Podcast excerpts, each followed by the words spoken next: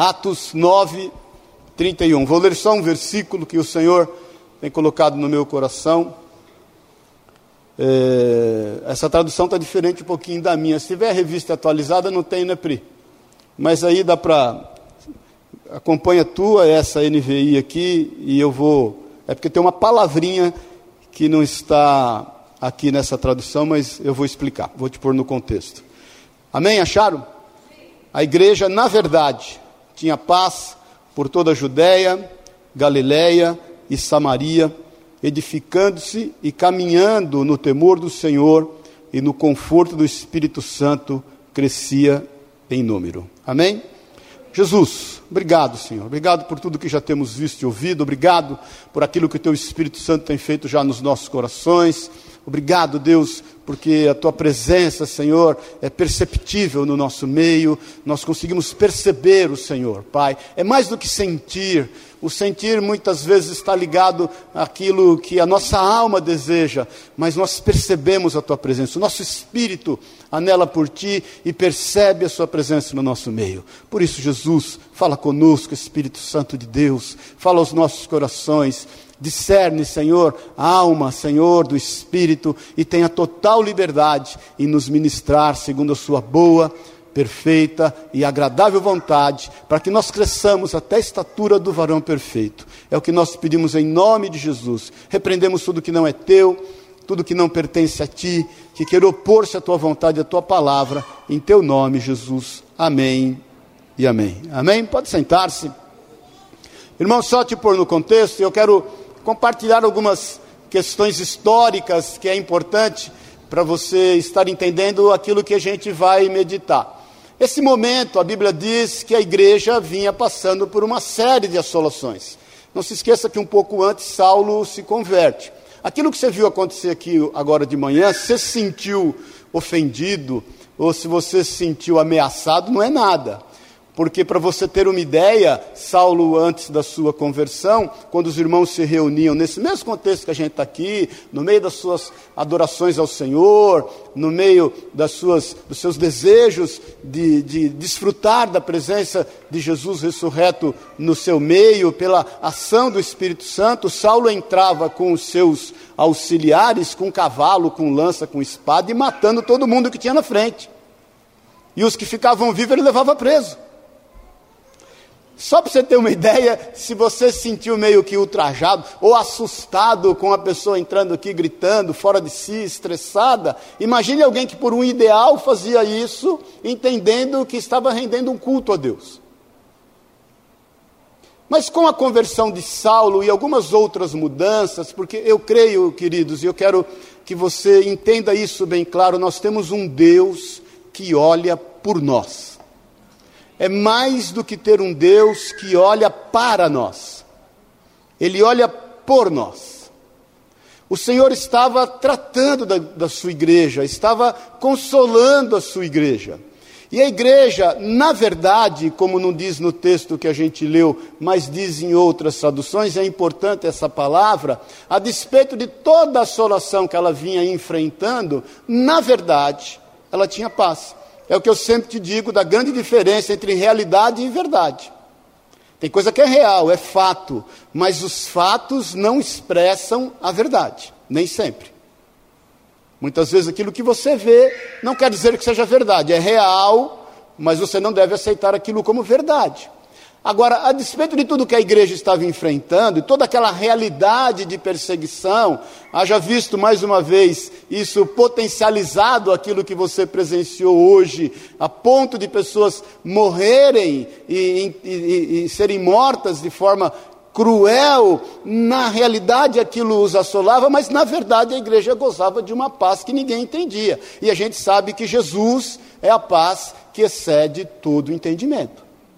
Historicamente também, nesse momento que a igreja está desfrutando desta paz, Deus começa a mover as coisas para que a igreja tenha um refrigério. Por isso que eu creio que nós sabemos que nós pertencemos a um Deus que olha por nós. Ele não só olha para nós. Porque naquele momento, Pôncio Pilatos, aquele que lavou as mãos na crucificação de Jesus, ele é substituído por um homem chamado Vitélio um novo governador da província de toda a Palestina ali, de toda a Judéia. Esse Vitélio, ele veio, ele põe uma certa ordem, ele, ele, ele dá uma certa direção, e ele já não se importa muito com essa questão da perseguição em relação aos cristãos. Aquele Herodes, o grande, aquele que matou as crianças quando os magos informaram do nascimento do novo rei, ele tinha morrido, ele foi substituído por seu filho Herodes Antipas, que foi o que consentiu na, na crucificação de Jesus. Aquele que casou-se com a mulher do seu irmão, que foi Filipe I. Muita informação, não, mas é bom você entender só por causa do contexto histórico e saber como o Senhor ele vai, ele vai se envolvendo com todas as coisas e ele vai envolvendo a história em benefício daqueles que são seus, até porque todas as coisas cooperam conjuntamente para o bem daqueles que amam a Deus. Amém? Até aqui, está conseguindo prestar atenção? Estou dividindo com a nova pregadora aí, não, mas conseguindo prestar atenção. Esse Filipe, então, que perde a mulher e é denunciado por João Batista, e que Herodias não gosta, e Salomé, sua filha, pede a cabeça de João Batista. Esse Herodes Antipas morreu.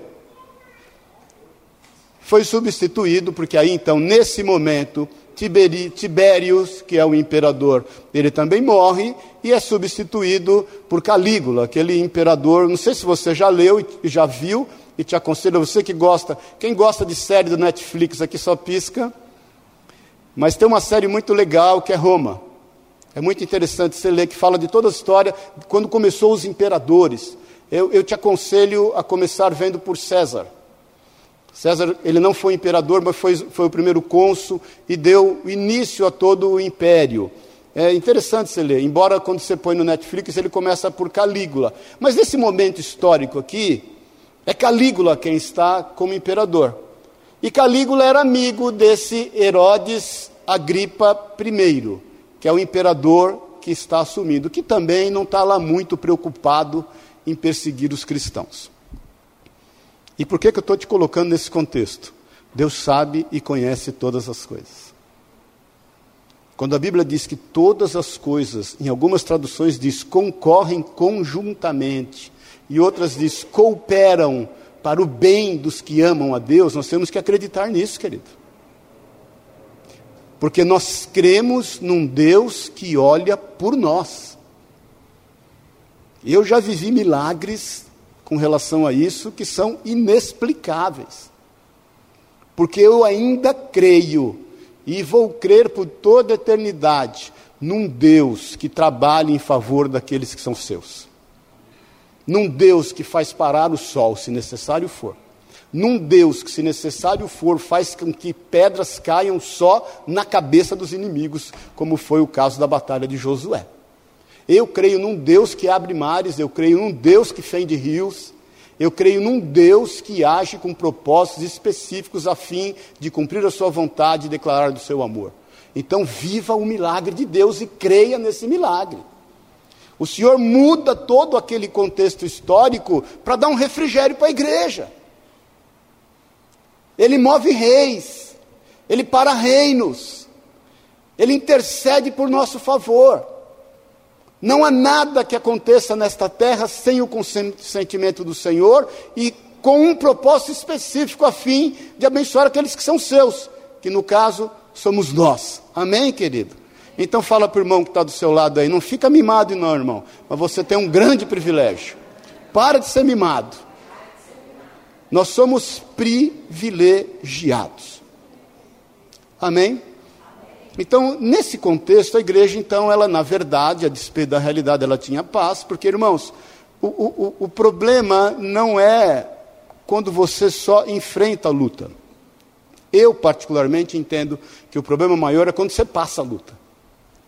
Porque aí, quando você é assolado pelo físico, você tem me mecanismos físicos para se defender. Tua adrenalina sobe, você, reage, você age.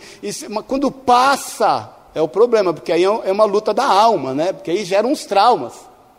Aí são os medos que vêm assolando a vida da gente. Aí você começa a pensar, nossa, aí toca a campainha, aí você acha que é uma benção, você acha que é um problema, é uma benção. Né? Toca o telefone, você fica estremecido e de repente, eu sou da época, quem é dessa época, que o Silvio Santos ligava nas casas. Bom dia, Paz Senhor. Você não chegou a pegar essa época? Quem, lembra disso? Não. Quem lembra que o Silvio Santos falou? Aqui é o Silvio Santos. Lembra? Não lembra? Não lembra? Irmão, você é novo demais, não é possível. E toca o telefone, você acha que é uma bucha, de repente é o Silvio Santos, para te dar um dinheiro. Mais uma vez eu te falo, porque muitas vezes pior do que você estar enfrentando o que você está enfrentando, é você estar trabalhando aquilo que você já passou e enfrentou. Amém, irmãos. Então essa igreja estava ali e o Senhor dá um refrigério para essa igreja. Não há tentação que venha sobre vós que não seja humana, mas Deus, na sua misericórdia, Ele abre uma porta, porque Ele conhece os nossos limites para nos dar escape. Amém, querido? Pode a tristeza durar até o anoitecer, mas a alegria vem ao amanhecer. Então esse refrigério toma conta, o Senhor move reis, o Senhor move imperadores, o Senhor move governantes, o Senhor converte o perseguidor, e o Senhor começa a operar milagres, e aquela igreja vive então esse momento de paz. Agora, Quais são as características, que é isso que eu quero, é só a introdução que eu falei até agora, agora de forma rápida, eu quero meditar com você. Quais são as características que aquela igreja vivia? O desfrutar desta paz. O que, que acontecia para a manutenção dessa paz? Porque, mais uma vez, eu te falo: pior do que enfrentar a dificuldade na hora que você está enfrentando, é o depois, é quando o sangue esfria. É quando o trauma ou quando os hormônios tomam o seu lugar normal. Havia três características aqui nesse texto que nos dão a conotação da atitude da igreja, do como o Espírito Santo se movia na igreja. Isso é muito importante a gente saber, a fim de nós vivermos e desfrutarmos também desta paz. Amém, querido? Eu sei que muitos de nós passou e têm passado algumas tribulações, e vou te falar, isso faz parte da vida, eu sempre falo, a vida ela é feita de altos e baixos. Se não fosse altos e baixos, se a nossa vida fosse só regradinha, tudo certinho, não aguenta. Eu nunca esqueço o Flávio falando de um amigo de, dele que foi morar na Suíça, lembra? Morou estava morando um ano já na Suíça, um dia liga para ele e fala, não aguento mais, quero ir embora, porque todo dia eu saio na rua, está na mesma praça, no mesmo lugar, a vaquinha lá, do mesmo jeito, aquela vaquinha, de, de, aquela obra de arte lá, ele não aguentava mais, porque muita instabilidade também mexe com a gente. A vida é feita de altos e baixos, né? Quando você vai na UTI e você vê lá pi, pi, pi, pi, tá bom. Quando você vê pi, já era. Não é verdade? Teu pulmão, eu já sempre falo isso, teu pulmão enche e esvazia, o teu coração é a mesma forma. Isso faz parte da vida. E nós não, não vamos estar isentos disso. Mas nós podemos enfrentar isso de uma forma como que a gente perceba que o Senhor é conosco. Então, o primeiro ponto, irmãos, aqui no versículo 31, diz a igreja, na verdade, tinha paz por toda a Judéia, Galiléia e Samaria. O único lugar onde Lucas usa igreja no singular é aqui, sabia? Porque ele está falando da igreja como sendo única, mas ele está falando da igreja como sendo várias. Em toda Judéia, Judéia nós estamos falando do sul, Galiléia nós estamos falando do norte, e Samaria mais ou menos no meio. Ele é um pouquinho do lado aqui. É como se Galiléia estivesse aqui, Samaria aqui no mapa, depois você vê, e a Judéia aqui embaixo. O que nos dá a conotação que através desses três extremos, toda a Palestina estava sendo alcançada pelo Evangelho. E ele usa a igreja como um singular, ela é única, nós somos únicos, nós somos só parte de um corpo reunidos aqui nesta manhã, de todo o corpo de Cristo que está nesta terra. Amém, irmãos? Então, ele, ele declarou, olha, a igreja sendo única, nos lugares onde eles, onde eles estrategicamente estão reunidos, a obra de Deus está sendo feita. E a despeito de tudo que essa igreja passou, tem passado, e dos traumas que eventualmente pudessem assolá-los, aí manifesta a primeira característica, diz aqui, que eles edificavam-se. Eles, ela estava sendo edificada. A palavra edificar aqui, a conotação dela é fortalecer. O que é que nos fortalece como igreja?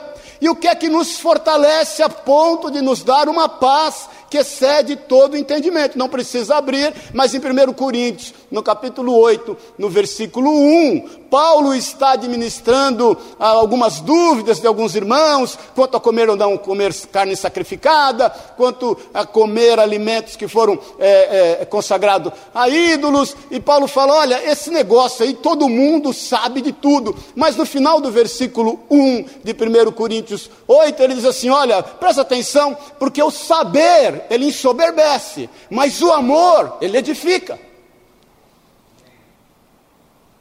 Então, o que é que faz parte dessa nossa edificação, a fim de nós vivermos em paz? É o muito saber? É o conhecer extremamente as leis, as regras? Não, é o quanto nós podemos nos amar. Porque quem ama é livre no seu coração. Porque quem ama não dá espaço para nenhuma mazela na sua alma. Então, uma das características que fazia com que aquela igreja convivesse, essa igreja, obviamente, aquela é essa. Eu não, eu não creio em igreja primitiva, eu, não, eu creio em igreja. Eu não creio em placa de igreja, vocês bem sabem disso. Mas o que nós, como igreja, em todo esse contexto histórico, uma das questões que nos edifica, o que, que é? A paz, que excede todo entendimento, e ela vem se manifestar através do amor e não do muito saber. Porque, irmãos, a gente sabe, outro dia eh, até saiu um, eu até pus no, no, grupo nosso que toda família tem um parente que se acha médico, não é verdade? Eu sou um desses. Porque sou doido para dar um remedinho para alguém. Toda família tem técnico de futebol, tem médico, tem mecânico, tem eletricista que leva choque, tem alguém que quer fazer alguma. Isso é bom, não é ruim mas o muito saber não vai resolver. Mas quando é envolvido no amor. 1 Coríntios 14, esse aí eu quero que você abra comigo, por favor.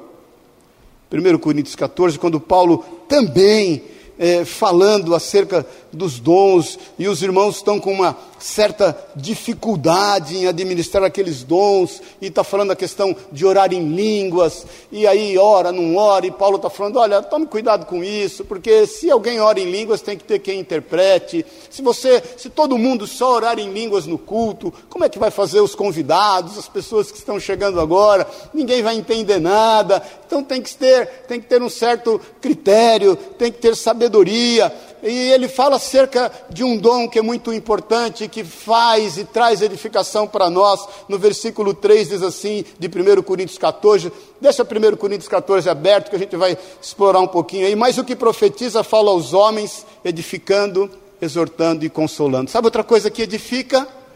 Uma palavra profética. E não é só a palavra profeta, eis que te digo, varão do Senhor, e começar a orar. Não é isso, não, irmãos. Também creio em palavras proféticas, te falo, tenho dom profético, mas isso tem que ter muito discernimento, tem que ter muita sabedoria, tem que estar testificado pelo Espírito Santo, antes que você libere ou ouça uma palavra profética. Eu recebi muita palavra profética na minha vida. E sempre que eu recebo, eu tenho temor e tremor e oro com a pessoa diante de Deus. O Senhor está diante de ti. Se a tua vontade confirma. Mas espero Deus fazer. Nunca, graças a Deus, fui bater na porta de profeta. Porque eu creio que quando Deus quer falar conosco, Ele manda o profeta na porta da cada gente. Mas uma palavra profética também é uma que exorta. Isso nos edifica. Porque ela é envolvida no amor. Eu me lembro uma ocasião, ainda menino lá, vinte e poucos anos, a gente estava numa roda de irmãos, conversando acerca de algumas coisas. Eu falei, ó, oh, vou vender meu carro. Tinha um carro na época, tudo, vou vender. Ele falou, ah, que legal, vai vender tudo. E um outro irmão chamado Maurício, Deca, o apelido dele. Eu, até hoje, eu às vezes falo com ele aí pelo Face, tudo, preciso até tomar um café com ele, já de trinta e tantos anos atrás, quase quarenta. E aí a gente estava junto, eu falei, eu vou vender o carro, agora eu vou só dar um tapa no velocímetro, vou abaixar o velocímetro e vou vender. Ele sabiamente, não falou nada, não me expôs, ficou quieto. No outro dia ele me ligou. Por isso nós podemos conversar? Podemos. Rapaz, isso não é bom, isso não é de Deus. Eu vi que você falou que ia baixar o velocímetro, mas isso não é de Deus. Você está enganando quem vai comprar o carro. Você não está usando de boa fé. E eu, eu realmente eu não tinha atinado para aquilo. Eu, no meu entender, Eu, eu, eu não estava ligando como fazer mal para alguém isso, mas era verdade.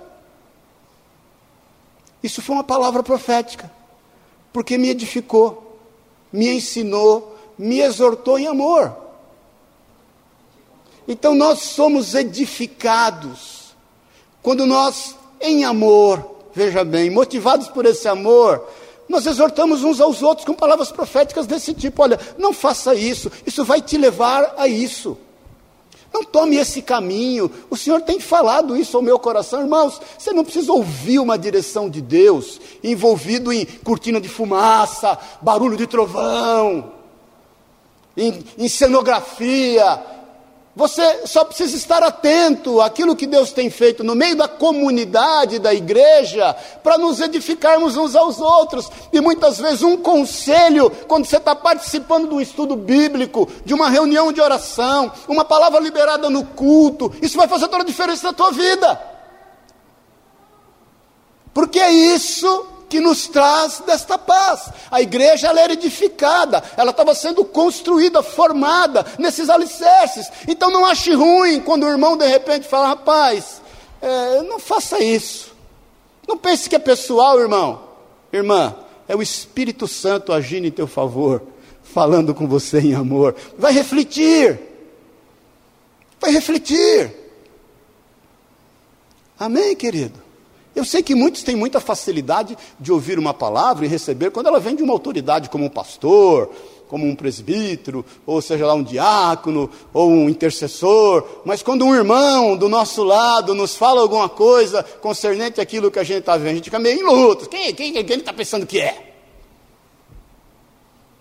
O que, que ele pensa que é? O que, que ele pensa que está fazendo? Quem é ele para vir me chamar a atenção? Ele é um servo de Deus que Deus tem levantado para dar uma palavra profética na sua vida. Amém, irmãos? Amém ou amém? Em 1 Coríntios 14, 12, diz assim: é também, assim também vós, vistos que desejais dons espirituais, procurai progredir para a edificação da igreja. Sabe como nós somos edificados? Quando nós manifestamos os nossos dons. O Zizal veio aqui, hoje o Espírito Santo está tremendo aqui. Quando essa mulher entrou e eu vi o Zizal falando, eu falei: Senhor, hoje o Senhor me ajudou demais. Me ajudou muito na pregação hoje. Quando nós manifestamos os nossos dons e usamos os nossos talentos, a igreja é edificada. Nós estamos precisando de gente lá, querido, no morrão. Nós estamos precisando de pessoas que estejam dispostas a servir. Eu, eu, eu esse ano, eu vou estar organizando uma agenda de visita a hospitais, presídios, asilos e creches. Calma que eu vou organizar, e nós vamos organizar isso esse ano. O convite vai chegar, mas já vá orando. Nós precisamos de pessoas que manifestem os seus dons, porque é a manifestação desses dons que traz edificação para o corpo. Deus não chamou todo mundo para visitar asilo. Não é todos que têm essa, essa direção. Mas de repente Deus chamou alguns para visitar asilos, outros para visitar creches, outros para visitar enfermos, outros para visitar presídios, outros para atender as necessidades das pessoas nas ruas outros para intercederem, outros para sorrir na porta e receber os irmãos abraçando eles e sorrindo e dando a eles um bom dia, cheio de graça. Tem irmãos que tem graça para dar bom dia na porta da igreja. Quando você chega aqui de manhã, o café e o chá estão tá pronto. São os dons do seu Luiz sendo manifesto para a edificação de quem? Do corpo. O som está ajustado. Cada um aqui está fazendo algo, querido, isso nos edifica. Então busque em Deus as suas capacitações, os seus talentos, o desenvolvimento do teu chamado, e deixa Deus te usar, porque vai, isso vai edificar a igreja. Para correr um pouco mais aqui no versículo 26, que fazer, pois, irmãos, quando vos reunis? Um tem salmo, outro doutrina, este traz revelação, aquele outro língua e ainda outra interpretação, seja tudo feito para edificação da igreja. Então, sabe por que os irmãos andavam edificados? Porque cada um fazia a sua parte, nós somos membros de um só corpo. Nós temos o nosso papel, querido. Falei para você outro dia a importância que tem uma cutícula deixa ela mal feita aqui, né? Quando ela aquela inflamaçãozinha na cutícula aqui, né? Incomoda o corpo inteiro. E muita gente está discutindo para saber se é cutícula ou se é nariz, se é ouvido, se é boca. Tem gente que adora ser língua, não é verdade? que é para falar dos outros. Nós nos edificamos aquela igreja, e eu, quando penso nesse momento da igreja, e não só naquela igreja, porque mais uma vez aquela igreja é essa, mas quando eu penso nesse momento da igreja, tudo que eles estavam enfrentando, passando, as assolações que eles estavam vivendo, eles não se preocupavam com nada que não fosse edificar uns a vida dos outros.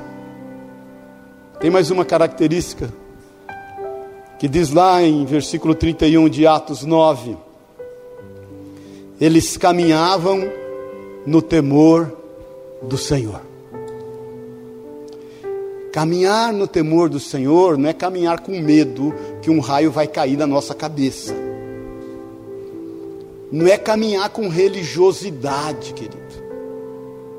Não precisa abrir, mas no Salmo 111, no versículo 10, diz que o temor do Senhor é o princípio de toda sabedoria. Caminhar no temor do Senhor é ter sabedoria e ter prudência, diz o Salmo também. É quando nós sabemos que tudo nos é lícito, mas nem tudo nos convém. É quando nós entendemos que nós ouvimos de tudo, mas nós retemos somente o que é bom. Caminhar no temor do Senhor é você entender que aquele que muitas vezes está sentado na tua frente, na realidade, ele está ao teu lado é caminhar ombro a ombro, é aquilo que você não quer que façam para você ou para quem que você ama, você não quer para ele. Isso nos negócios. Por isso que o Senhor, ele, ele, ele, em função dos mandamentos, ele dá somente dois mandamentos: amarás o Senhor teu Deus com toda a tua força e todo entendimento, e ao teu próximo como a ti mesmo. Isso aí, ele resume os dez mandamentos e muito mais. Porque você não vai cobiçar a mulher do teu próximo, não vai cobiçar os bens do teu próximo, você não vai levantar falso testemunho contra o teu próximo. Caminhar no temor do Senhor é entender que o Senhor está perto, quando ninguém está. E que os olhos dele são por nós, quando ninguém está nos olhando, quando todas as luzes se apagam. É saber que o Senhor está ali. É saber que a vida tem consequência é saber que Deus determinou, como a lei da gravidade, uma outra lei que é a lei da semeadura. Aquilo que o homem plantar, isso também ele vai colher. E que o pecado tem consequências, e consequências muitas vezes sérias, porque elas não reverberam só em nós, elas vão reverberar nas pessoas que a gente ama elas vão tocar as pessoas que a gente ama. Por isso que a gente tem que ter discernimento, e nós somos um corpo, estamos edificando uns aos outros, e quando nós caminhamos no temor do Senhor, as pessoas são poupadas e nós também. Nós temos prudência, nós entendemos esse não é um bom caminho para mim, esse não é um bom lugar para eu estar, isso não está edificando minha vida e nem a vida de ninguém. E eu quero resumir em alguns. Abre em, em Salmo 34, por favor. Salmo 34 fala bastante sobre a questão de caminhar no temor do Senhor, mas eu separei alguns versículos aqui. No versículo 4 de Salmo 34 diz assim: Busquei o Senhor e ele me acolheu, livrou-me de todos os meus temores. Olha aqui. Caminhar do temor do Senhor livra do medo. Sabe aquele medo de que vai dar alguma coisa errada? Sabe aquele medo que você vai passar por alguma armadilha? Sabe aquele medo que você vai morrer e não vai viver seus sonhos? Sabe aquele medo infundado, infundado, que é marketing do inferno, porque Satanás é bom de marketing, não tenho nada contra marqueteiro, nem estou ligando marqueteiro a Satanás, amém, irmãos? mas é puro marketing. Te dá paz, mas quando você caminha no temor do Senhor, você é livre de todo medo. Mas ainda no versículo 6: clamou esse aflito, o Senhor ouviu e o livrou de todas as suas tribulações. Quando nós caminhamos no temor do Senhor, não quer dizer que a gente não vá passar tribulação, mas vamos ser livres. Nós somos salvos no meio da crise. O milagre acontece. Nós temos um Deus que olha por nós. As coisas estão aí se formando, o céu está ficando preto, mas de repente aparece um toldinho para a gente ficar debaixo. Deus é bom. Outro dia eu vim almoçar no restaurante aqui na rua de trás, no Naturebinha aí que eu gosto. Deixei o carro no estacionamento, dia de semana. Dois guarda-chuvas no carro, dois. A Sueli deixa dois no meu carro. Aí eu saí, sem guarda-chuva. Fui lá, estou almoçando, acabando de almoçar, mas é que choveu. Caiu o mundo aí. Eu falei, meu Deus, dois guarda-chuva no carro, e agora, Senhor, preciso ficar livre disso, preciso ir embora, tanta coisa para fazer, como é que vai ser, não sei o quê. Aí fiquei um pouquinho, tomei um chazinho, aquela agonia, né? Quero ir embora, quero sair, já tinha almoçado, pago tudo. Aí deu um refrigériozinho, né? Que parou, deu um refrigériozinho, eu fui correndo, aí no meio começou de novo. Mas começou turbo. Começou um negócio Aí eu pá, me joguei, onde é que estava? Aqui do, na, no Carlos e na. Como é a irmã aqui, a Carmelita. Em frente, foi, uh, aleluia. Me joguei pro todo da Carmelita. Ô oh, pastor, entra aqui, vamos tomar um café. Eu falei, bom demais, vamos tomar um café, conversar. Conversei um pouquinho, falei aqui o meu carro. E a chuva, Deus mandando. Ele falou, não, pega meu guarda-chuva aqui. Eu falei, não, mas vocês vão usar. Ela falou, não, eu tenho dois. Eu falei, Deus é bom, eu também tenho dois, não estou usando nenhum. O Senhor nos livra. Ele cuida de nós. Ele tem cuidado, porque quando você caminha no temor do Senhor, pode ter certeza, tudo acontece em teu favor, querido. No versículo 9, diz assim: Perdão, está aqui. No versículo 7, o anjo do Senhor acampa-se ao redor daqueles que os temem e os livra. E no versículo 9 diz assim: Temei ao Senhor vós os seus santos, pois nada falta aos que o temem.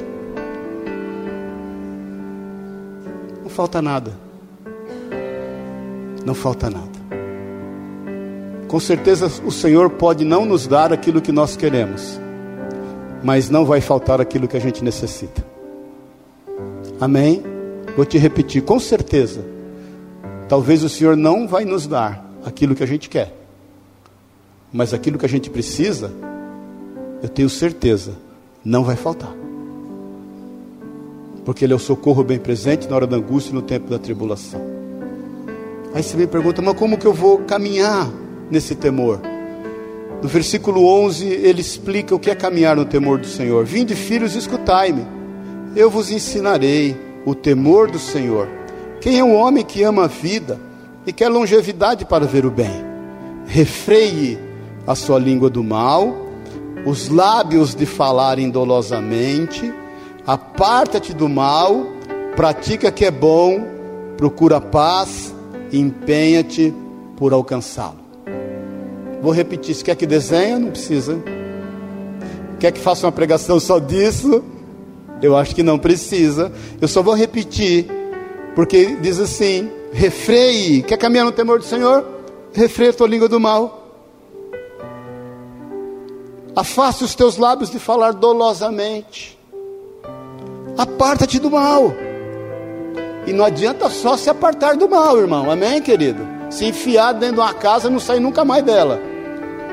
Mas pratica o que é bom. E sobretudo, o que você tem que fazer? Procura a paz. Esse era o contexto daquela igreja que vivia em paz. E para terminar, ela andava no Atos 9:31, pode por aí, Pri, e nós vamos terminar.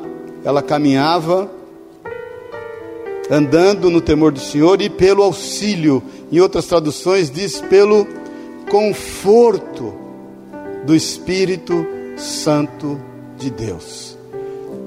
Abre em 2 Coríntios no capítulo 1. É o último versículo.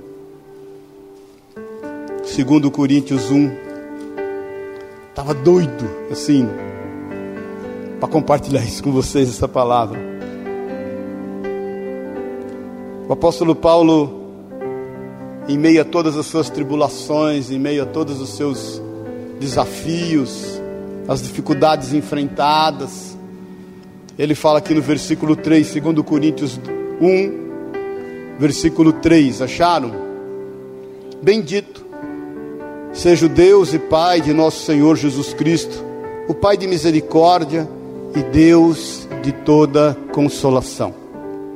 É Ele mesmo que nos conforta em toda a nossa tribulação, para podermos consolar os que estiverem em qualquer angústia, com consolação com que nós mesmos somos contemplados por Deus.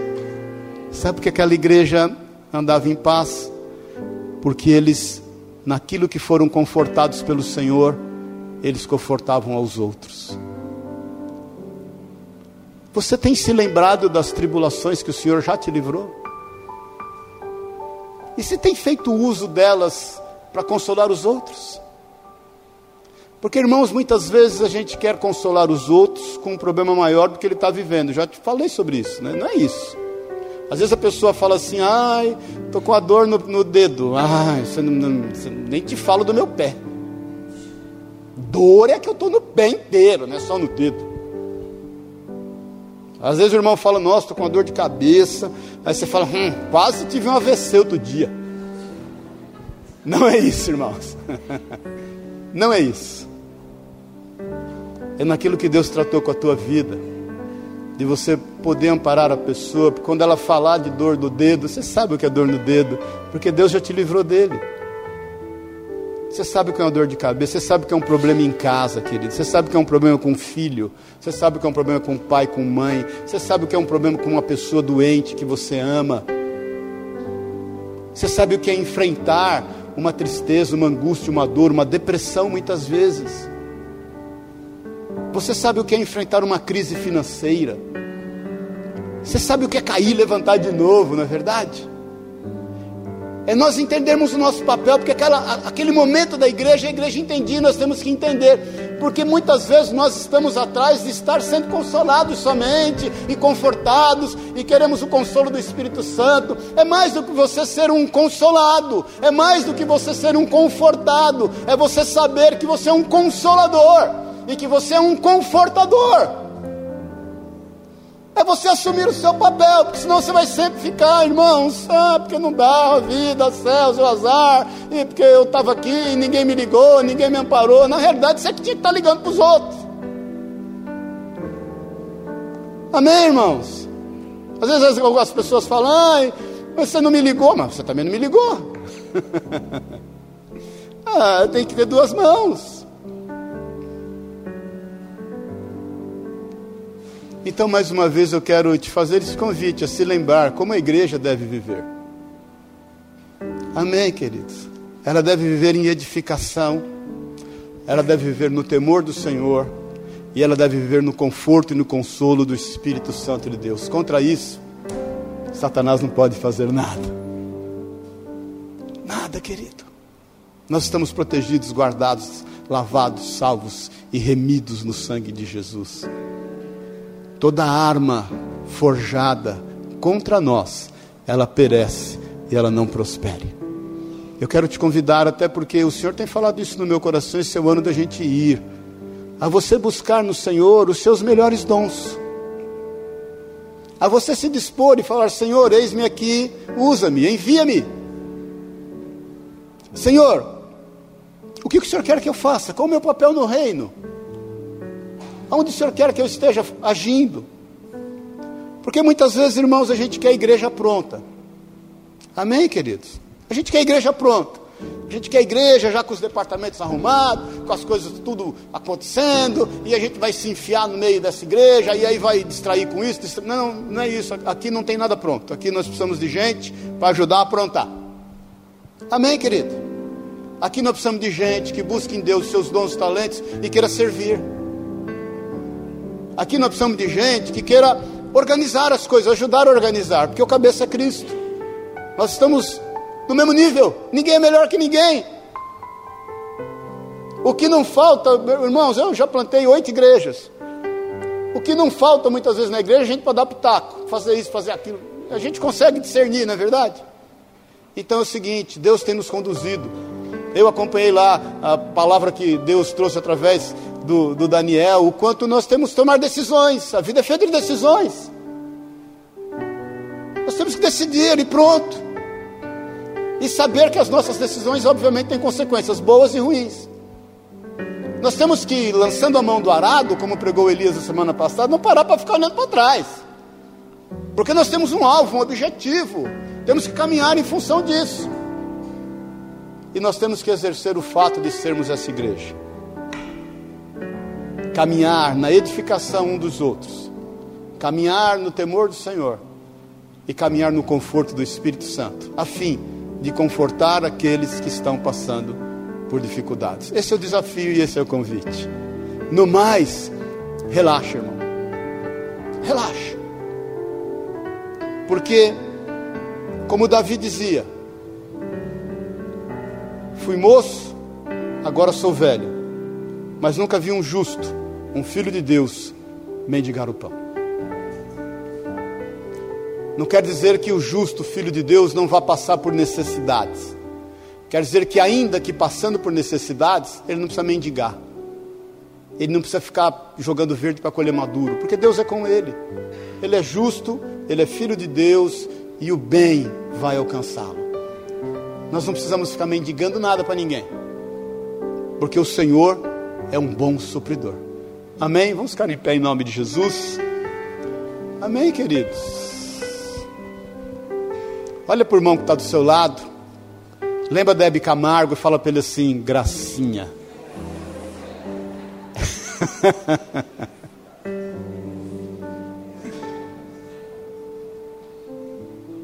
Você sabe, queridos, o quanto você é importante no reino? Você é muito importante. Por isso que toda a criação geme, porque ela está aguardando a manifestação dos filhos de Deus.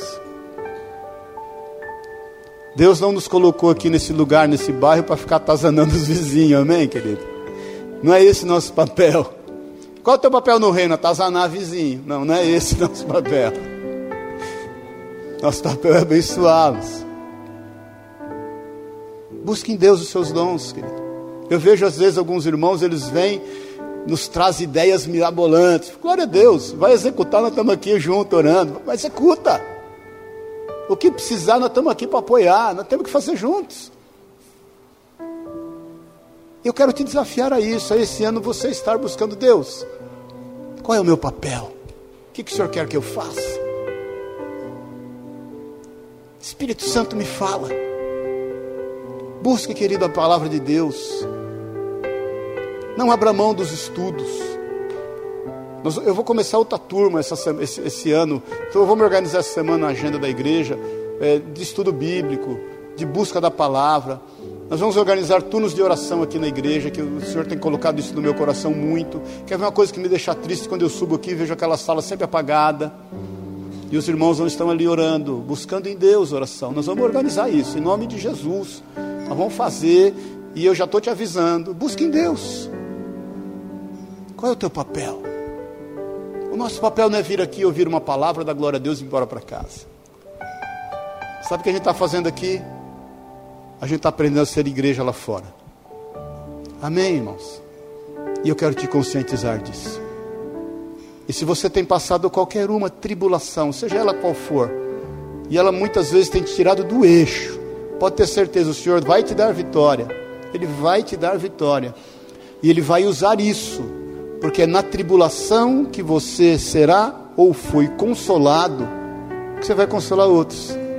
Você vai poder olhar para os outros e dizer: Eu sei, eu sei o que é passar o que você está passando.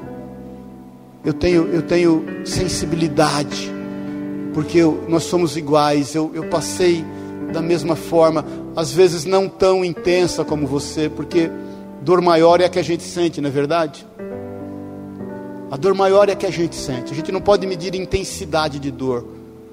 E você tem que ter sensibilidade para ouvir as pessoas e poder dizer: Olha, eu sei, e, e, e eu sei que o Senhor, Ele é o socorro bem presente na hora da angústia e no tempo da tribulação.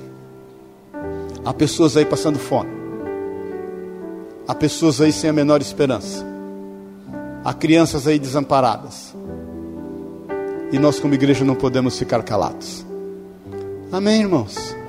No que diz respeito à tua vida, eu quero já liberar uma palavra profética sobre a tua vida em nome de Jesus. Tudo vai dar certo. Faço uso das palavras do Billy Graham, que disse: Eu li o último capítulo da Bíblia e vi que tudo vai dar certo. Tudo vai dar certo. Deus vai te honrar. Os teus sonhos vão se realizar. O Senhor é contigo, querido. Ele é fiel, ainda que você tenha sido infiel, ele permanece fiel porque ele não pode negar-se a si mesmo. Você vai desfrutar daquilo que o Senhor tem colocado no teu coração como sonho. Não se esqueça disso. E já sabedor disso, tomando posse disso, haja, haja, tem atitudes de quem já viveu e está vivendo a bênção de Deus. Amém, querido? Busca em primeiro lugar o reino dos céus, toda a sua justiça, porque as demais coisas, seja elas quais forem, sejam elas quais forem, elas serão acrescentadas. Amém? Pai querido, obrigado, Jesus. Obrigado por essa manhã. Obrigado pelas experiências que o Senhor nos deu aqui essa manhã. Obrigado, Deus, porque a tua voz ela alcançou os nossos corações antes mesmo de ser emitida. Antes mesmo, Deus, que a palavra fosse emitida, a tua voz já alcançou os nossos corações desde o início. Obrigado pela reunião dos santos, obrigado pela tua presença, Espírito Santo de Deus. Obrigado, Jesus, porque o Senhor está aqui em cumprimento a Sua palavra e a Sua promessa. Nós entramos na Sua presença e declaramos que só o Senhor é Deus, Jesus. Nós entramos em Tua presença e nos colocamos à disposição do Senhor. Eis-nos aqui, envia-nos a nós. Nós queremos viver aquilo que é pertinente à tua igreja, Senhor. Nós queremos caminhar na edificação um dos outros, na construção uns dos outros, no fortalecimento uns dos outros, Pai. Queremos caminhar, Senhor, no temor do Senhor, Deus, sabendo o que é lícito e o que não é, o que nos convém e o que não nos convém, pela direção do Teu Espírito Santo, e queremos caminhar na consolação e no conforto do Teu Espírito Santo, a fim de consolar e confortar aqueles que estão passando necessidades, no que diz respeito a nós, no que diz respeito a cada um de nós nós lançamos sobre ti toda a nossa ansiedade, porque sabemos que o Senhor tem cuidado de nós. Nós te agradecemos. Nós queremos nos reunir aqui e te agradecer por todos os teus benefícios, no nome de Jesus. Eu quero fazer algo diferente, querido. Não quero fazer um apelo, não vou te chamar aqui na frente. Queria chamar o Tico e o, e o, Elai lá e o Abner aqui. E eu quero que você faça uma oração em agradecimento a Deus. Comece a agradecer ao Senhor. Agradeça a Deus. Agradeça, vai agradecendo ao Senhor, querido. Eu, eu tenho certeza que você tem motivos de sobra para ser grato ao Senhor. Agradeça ao Senhor pela tua casa, pela tua família. Agradeça ao Senhor por tudo que você tem passado, por tudo que você passou, por aquilo que você enfrentou. Agradeça ao Senhor.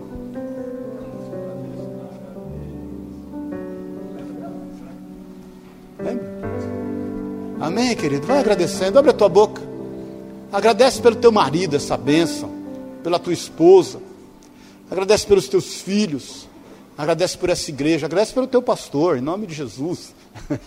Vai agradecendo, Pai querido, obrigado. Levanta tua voz, meu irmão, na liberdade. Jesus está aqui, o Espírito Santo está aqui. A tua oração edifica um ao outro. Pai querido, obrigado, Jesus. Obrigado pelo teu amor, pelo teu cuidado. Obrigado pela nossa casa, por esse lugar.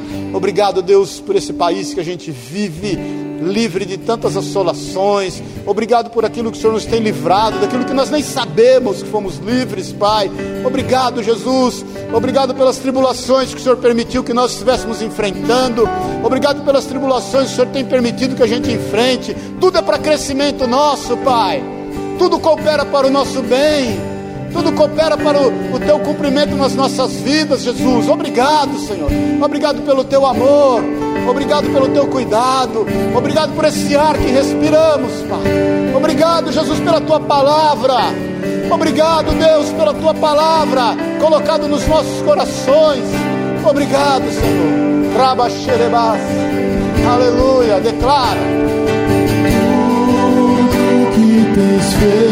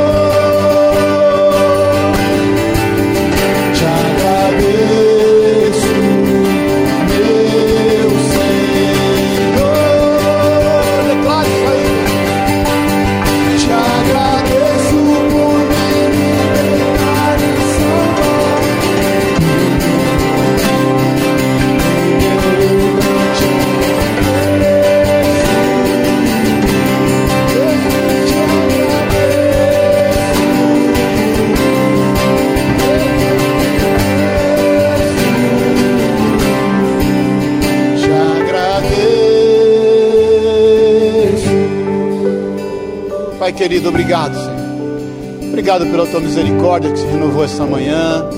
Obrigado pelo teu amor. Obrigado porque a tua palavra nos dá a certeza de vida eterna. Renova as nossas esperanças, Pai. Traz paz aos nossos corações.